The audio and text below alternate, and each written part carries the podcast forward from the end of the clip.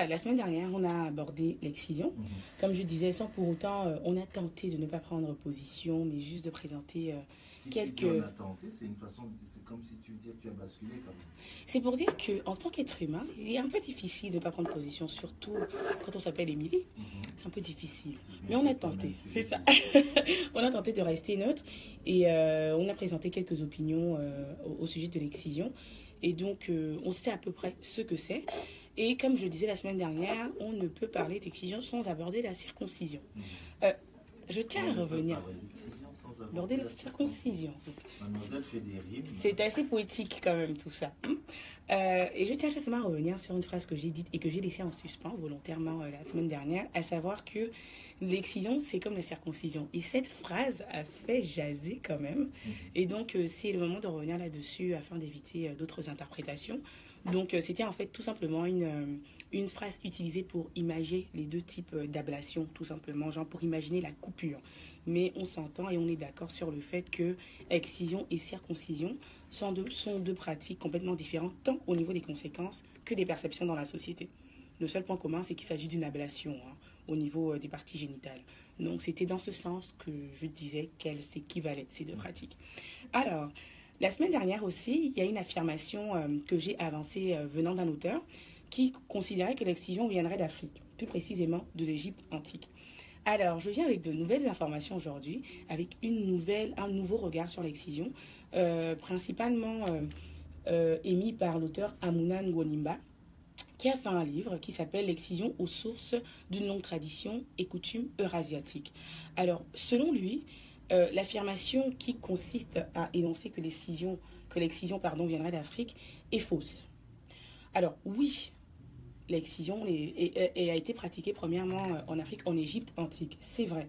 Mais ce qu'il faut savoir, c'est que euh, durant cette période où l'excision se pratique vraiment la première fois en Égypte antique, on parle de la période ptolémaïque. Donc la période ptolémaïque, je vois Cyril qui fronce les Oui, sourcils, et c'est bien de dire des mots comme ça parce que ça attire son attention. Donc ça veut dire que voilà, l'attention est toute là. Alors c'est quoi la période ptolémaïque? La période ptolémaïque, en fait, renvoie à l'occupation de l'Égypte par les Grecs et les Romains. Donc c'est durant cette période que les Grecs et les Romains ont envahi l'Égypte antique. Et c'est à partir de ce moment qu'on a vu les premières traces de l'excision. Ça revient à dire quoi? Ça revient à affirmer quoi? Encore une fois, toujours selon l'auteur. Ça voudrait dire qu'avant cette période ptolémaïque, avant l'invasion des Grecs et des Romains de l'Égypte antique, il n'y avait pas de traces de l'excision. Ce qui reviendrait à énoncer que l'excision serait une pratique importée qui viendrait justement d'Occident. Ça viendrait donc à dire que originellement, l'excision ne viendrait pas d'Afrique. Donc je vais répéter le nom de l'auteur. Amuna Ngwonimba. De toute façon, tu mettras le nom. Je mettrai le nom. C'est ça. c'est ça. Je mettrai le nom, je mettrai également euh, euh, la- photo euh, de l'œuvre. Mhm. Donc, lui, ce qu'il énonce vraiment, c'est que l'excision, à la base, serait donc une pratique occidentale qui, justement, a été par la suite importée en Égypte antique et aujourd'hui est pratiquée et considérée comme appartenant à nos traditions, Mhm. mais ce ne serait pas le cas. Il précise aussi que cette pratique continue d'ailleurs de se faire hein, en Occident. Euh, euh, on pense ici à la nymphoplastie. C'est quoi la nymphoplastie C'est une euh, chirurgie qui consiste à réduire l'hypertrophie par une résection triangulaire postérieure. En français simple, qu'est-ce que ça veut dire? Ça veut tout simplement dire que c'est une chirurgie qui consiste à diminuer les lèvres de, de l'appareil génital de la femme, donc du vagin de la femme, afin de lui apporter une forme beaucoup plus esthétique on s'entend que si on parle d'ablation de lèvres, selon la définition qu'on donne aussi de l'excision, ça se rejoint. Et étant donné que c'est une chirurgie qui continue toujours de se faire euh, en Occident, l'auteur considère donc que l'excision est une pratique qui continue en Occident. Et donc, euh, il faut aussi préciser que l'auteur considère que l'excision, euh, tout comme euh, plusieurs institutions internationales l'estiment, est un acte d'appropriation de l'humanité de la femme et de, de son assujettissement à des pratiques étrangères. Donc euh, c'est quelque chose de négatif selon lui. Et euh, c'était cette petite, euh, cette petite idée que je voulais contrebalancer. Ouais, petit complément. Et voilà, cette petite déconstruction exactement de l'idée que je voulais apporter. Alors, qu'en est-il de la circoncision? Alors, j'ai énoncé également la semaine dernière la circoncision et l'ablation euh, totale ou euh, ou partielle du prépuce du pénis de l'homme. Et elle serait apparue à peu près au même moment que l'excision dans l'Égypte antique. Alors, il faut quand même dire que l'origine de la circoncision est également controversée. Selon certains, euh, les premiers à l'avoir pratiquée, comme je viens de le dire, ce seraient les Égyptiens et ou les Éthiopiens. Il est d'ailleurs souligné que c'était une étape indispensable pour être prêtre ou pharaon dans l'Égypte antique. Donc, euh, ce serait vraiment en Égypte antique qu'on aurait eu les premières traces. Et il y a d'autres qui préfèrent attribuer cette euh, pratique au christianisme ou encore à l'islam. Au christianisme parce qu'il euh, est mentionné dans le livre Genèse pour les chrétiens qu'Abraham serait le premier à se circoncire à l'âge de 99 ans afin de favoriser l'alliance avec le Tout-Puissant. Euh, pour l'islam, elle est pratiquée parce que d'autant considère que Mohamed le prophète aurait été euh, circoncis. Donc l'origine vraiment de la circoncision est une origine controversée, mais il faut reconnaître que dans la plupart des recherches, l'origine qui revient de façon systématique, c'est l'Égypte antique. Ceci s'expliquant notamment par un point que j'ai abordé également la semaine dernière, à savoir le caractère androgyne du Créateur, le caractère androgyne de, Dieu, de l'être divin, donc Dieu étant un être androgyne, donc autant homme que femme, autant femelle que masculin, ces créatures le seraient aussi.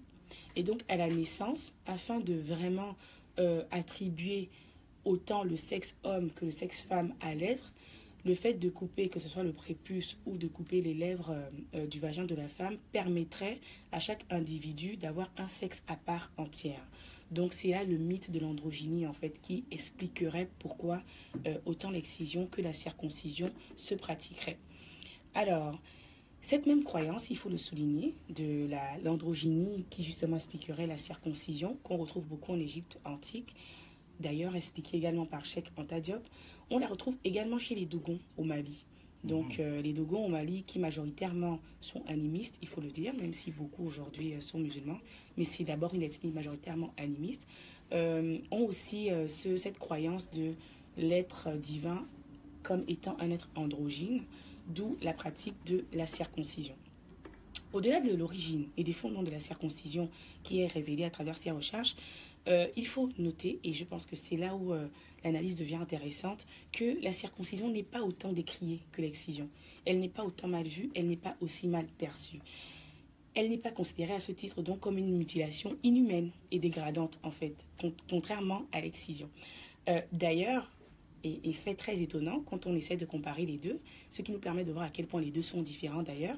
La circoncision est une pratique privilégiée par l'ONU-SIDA et l'OMS afin de prévenir le VIH-SIDA par exemple on, euh, considère qu'il faut, euh, dès que le garçon est jeune, le circoncire, ce qui permettrait de diminuer ou de prévenir les risques d'infection transmissibles sexuellement. Mhm. Donc on voit là à quel point il y a même euh, une connotation positive de la circoncision, contrairement à l'excision. Alors, qu'est-ce qu'il y a à retenir de tout ça?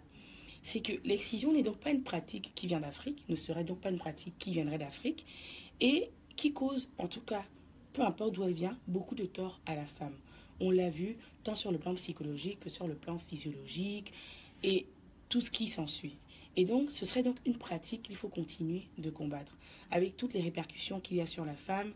Euh, rien, que, rien que le fait, il faut que je le dise, parce que moi c'est quelque chose qui me révolte, rien que le fait de décider à la place d'un être humain de la priver du plaisir sexuel, c'est quelque chose d'inhumain, c'est quelque chose d'indigne, tout simplement. Donc ce serait une pratique à combattre, à continuer de combattre. Et selon l'auteur euh, Amunan Gonimba, l'une des façons de lutter contre cette pratique, c'est d'aller à la racine même euh, du problème, c'est d'aller à la racine de la pratique, en révélant, comme il l'a fait dans son livre, les origines de l'excision.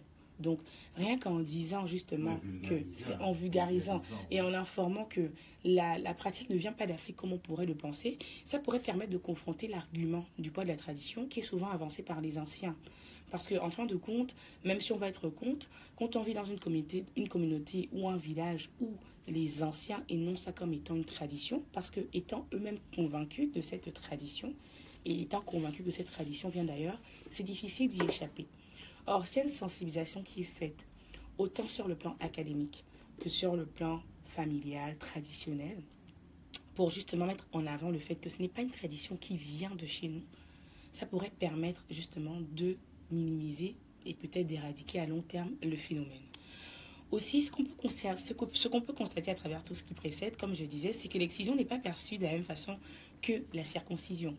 Quand l'autre est à bannir, l'autre, quand l'autre est à bannir, l'une est carrément à encourager pour la prévention des infections euh, telles que le VIH par exemple.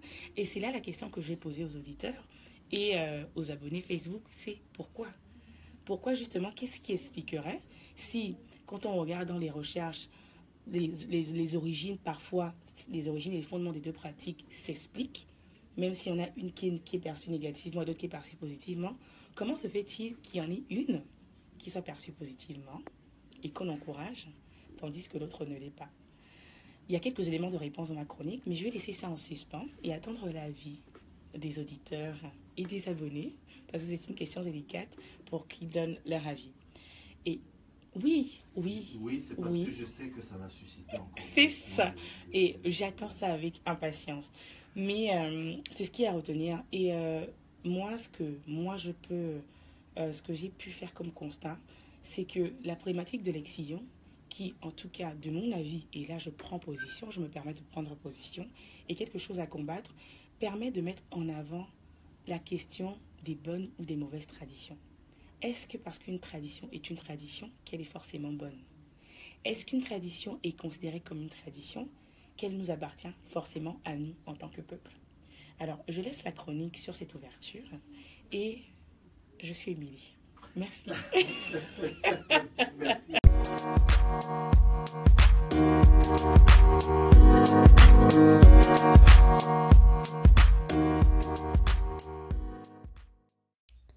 Merci. D'avoir écouté Néo-Québec. Vous pouvez retrouver toutes les vidéos des chroniques sur notre page Facebook où nous diffusons nos chroniques live tous les jeudis matins. N'hésitez pas à vous abonner également au podcast sur la plateforme que vous préférez, à recommander, partager et nous laisser vos commentaires. Cela aide toujours. Un lien est disponible dans les notes des épisodes pour nous laisser des messages audio que nous pourrons écouter et pourquoi pas partager dans un prochain épisode. Et pour conclure, on vous laisse avec une citation de Haute Lord.